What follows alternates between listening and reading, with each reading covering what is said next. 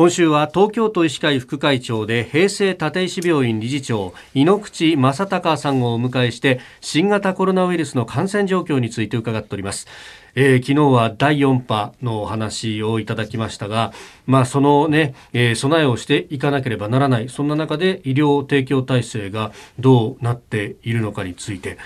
逼迫状況っていうのは、これ続いているということなんですか、うん、あのコロナを見ている病棟に関しては、かなりおかげさまで、本当におかげさまで落ち着いてきてますよ。なんだけれどもその5,000床というそれから重症用として330床こう用意しているベッドはそのまま維持してるんですね。であの東京っていうか日本中なんですけれども新型コロナの感染症がこう流行ってきたから、はい、これだけ患者さんが増えてきたからということでその分のベッドが5,000床なりにその用意されてるってわけでは新しく作ったってわけじゃないんですよ。今まで通常の医療を見ている患者さんのベッドをそれに振り分けた。切り取ってコロナ用にした。だから逆に言うとその東京のその急性期重症急性期を見ていく病床っていうのは、はい、大体あの、まあ、4万8,000床ぐらいとかあと言われてるようなところなんですけれども、はい、そこからですねあの5,000床切り取ってるんですね。コロナ病床5,000床用意しましたっていうなんかそのほどばっかりが、うん、あの一人歩きするとあ5,000床新たに作ったんだねよかったねっていうふうになりますけどそうじゃない。これ東京都の病院全体でベッドの数っていうのはコロナの前と後で増えてるんですか？いやだから全然増えてないんですよ。増えてないんですね。そうなんですね。じゃあ新しく増やせばいいじゃないかみたいなことがまああの評論家などから出てきますけれども、これベッド増やすだけじゃ意味がない。わけですよね、はい、人増やすってのは難しいですいや大変なことですよ。もう感染症の教育をするっていうのはなかなか大変で、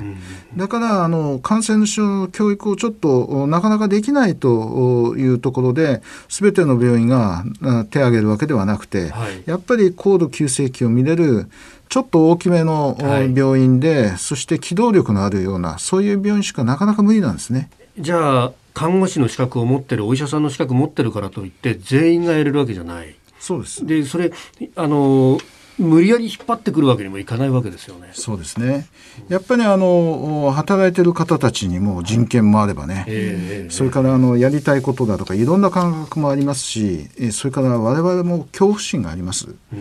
恐怖心がある人たちにその精神論でね、はい、来いよお前こんな国難なんだからこっちに来いって言ったってなかなかそういうわけにはいかない、うん、